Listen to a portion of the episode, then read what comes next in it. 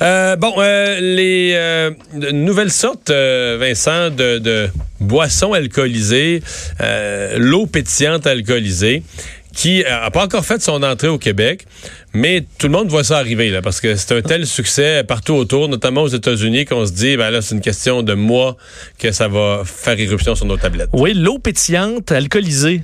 Euh, faut dire qu'on voit ça. Ceux qui se fréquentent encore les bars vont revoir quand même que les, beaucoup de jeunes vont prendre souvent des alcools soda, le vodka soda, ou souvent dans l'optique de, de, réduire le sucre ou d'autres trucs comme ça. Alors, il y a un marché quand même pour l'eau pétillante euh, alcoolisée qui semble faire un bond aux États-Unis, du moins de 200% euh, des ventes sur le sol américain comparé à 2018, selon euh, l'Institut de recherche en marketing Nielsen qui publiait ça dans les dernières heures. Une tendance donc marquée euh, euh, autant euh, aux États-Unis qu'au Royaume-Uni ou en Suède, par exemple. Alors, ça vient remplacer euh, d'autres boissons alcoolisées en, en canette.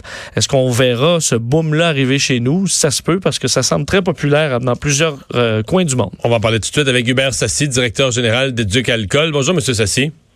Bonjour. Est-ce qu'on craint ça? Est-ce qu'on voit ça comme un problème? Est-ce que c'est pire prendre une, une eau pétillante alcoolisée, par exemple, qu'une bière qui aurait le même taux d'alcool? Non, écoutez, ce qui est important, c'est la molécule d'alcool qu'elle contient.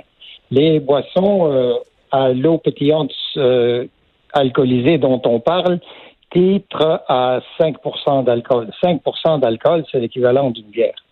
Donc, ce n'est pas en soi l'important, ce n'est pas ce qu'il y a autour de l'alcool, c'est l'alcool lui-même. Maintenant que des jeunes choisissent de prendre de l'eau au lieu de prendre du jus d'orange, ou bien, bon, prenons des exemples qui existent déjà dans la vie de tous les jours. Un rum and coke, c'est quoi? C'est de l'alcool avec autour du Coca-Cola qui contient un certain nombre de calories et qui est une boisson pétillante. Un gin tonic, c'est la même chose. C'est du gin avec de l'eau tonique qui contient un certain nombre de calories. Et, et là, ce qu'on fait, c'est qu'on met ça avec de l'eau on met donc de l'alcool avec de l'eau qui est pétillante. C'est un peu comme quelqu'un qui prendrait un scotch avec du Perrier, si vous me passez l'expression. À partir du moment où il s'est mis l'équivalent de euh, une once et demie de scotch, quand même qu'il mettrait un litre d'eau par-dessus, ça reste l'équivalent d'un verre. Alors, c'est sûr que les fabricants, ils s'adaptent au goût des euh, qui sont tendances. Ils constatent que les gens aiment davantage les boissons sucrées, eh bien, on a produit des boissons sucrées. Maintenant, il y a une préoccupation pour les, le, nombre de calories contenues dans le sucre. Eh bien, on met de l'eau de manière à ce qu'il y ait moins de calories. Mais il faut se rappeler que l'alcool lui-même contient aussi du sucre euh, et que donc il y, a, il y a des calories dans l'alcool. Ce n'est pas l'alcool, c'est pas quelque chose hmm. qui est totalement euh, euh, absent, euh, les calories ne sont pas absentes. Est-ce que vous, ouais, est-ce que vous craignez qu'à cause de ça, par exemple, qu'il y a moins, moins de sucre, moins de calories, euh, on essaie de, on essaie d'aller vers des formats plus grands, d'aller vers des, des canettes plus grosses?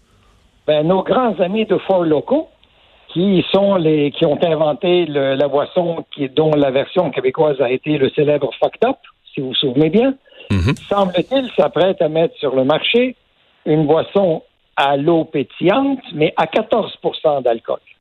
Donc, trois fois plus que ce qui existe actuellement sur le marché. Maintenant, le gouvernement du Québec a pris quand même une bonne décision en ce sens que tout ce qui contient plus que 6,9% d'alcool ne peut pas être vendu quand c'est des boissons euh, alcoolisées sucrées en dehors de la SAQ. Est-ce que ça, ça va tomber sous cette loi-là et que donc on ne pourrait pas les trouver ailleurs que la SAQ si la SAQ accepte de les vendre? Ça, c'est une question qui va se poser. Ce qui est important et ce qui était fondamentalement vicieux dans les boissons alcoolisées sucrées, c'est que c'était des boissons qui, n'avaient pas le goût de l'alcool et qui, par conséquent, étaient des boissons trompeuses. À partir du moment où on a sur le marché des boissons à 5% d'alcool, avec des portions individuelles qui contiennent l'équivalent d'un verre standard d'alcool, ma foi, ça, ça consisterait à répondre à un certain goût de consommateur. Cela dit, s'il fallait faire une prédiction, je vous dirais qu'à mon humble avis, ça va avoir une durée de vie de 2-3 ans, et puis comme beaucoup de modes, ça risque de passer. Peut-être que non, mais ça risque pas mal de passer, semble-t-il, avec ce que l'on sait jusqu'à présent. Mhm. Donc, c'est pas quelque chose auquel, mettons qu'on euh, nous annonce ça sur le marché, c'est pas quelque chose auquel vous vous opposeriez en soi, mais c'est quelque chose dont vous surveilleriez les taux d'alcool et les formats. Absolument. Ce qu'il faut vérifier, c'est Combien est-ce que la boisson est franche? est-ce que c'est vraiment de l'alcool qu'il y a dedans et est-ce que ça a le goût de l'alcool? Et si c'est clair que c'est de l'alcool et que ça a le goût de l'alcool, vous savez, on vend dans les épiceries du vin à 12, à 13 et à 14% d'alcool. Donc, il y a une boisson à 5 d'alcool, c'est pas la fin du monde. Faut pas, euh, faut pas euh, devenir tellement restrictif que on, on, reculerait en arrière. Il s'agit simplement de s'assurer que les consommateurs sont bien renseignés, qu'ils sachent exactement ce qu'ils achètent, que ça ne s'adresse pas aux jeunes, là, ni l'emballage, ni le marketing, ni la publicité ne s'adressent aux jeunes. Et à partir du moment où c'est des boissons qui sont franchement alcoolisées, dont on sait le contenu en alcool, et qui sont bues et consommées par des adultes qui les aiment bien, ma foi, c'est difficile d'aller à l'encontre de ça. Hubert Sassi, position très claire. Merci de nous avoir parlé. Je vous remercie infiniment. Au bon après-midi.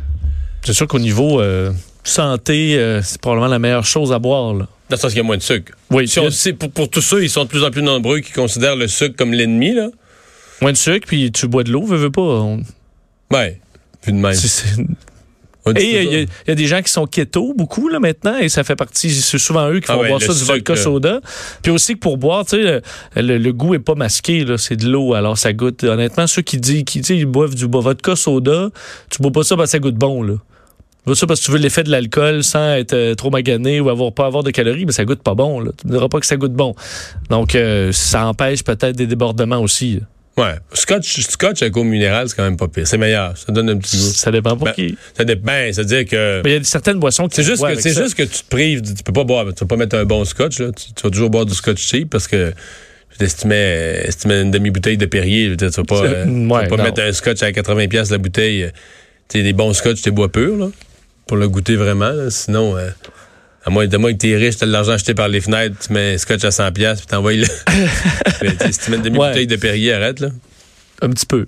Non, mais tu sais, c'est comme euh, si tu le mets dans le café, n'importe quoi, toi, tu mets le, cognac. Euh, le cognac qui est plus cher de la un café, mettre dans ton café. avec euh, ton, ton gros cognac super cher, VSOP.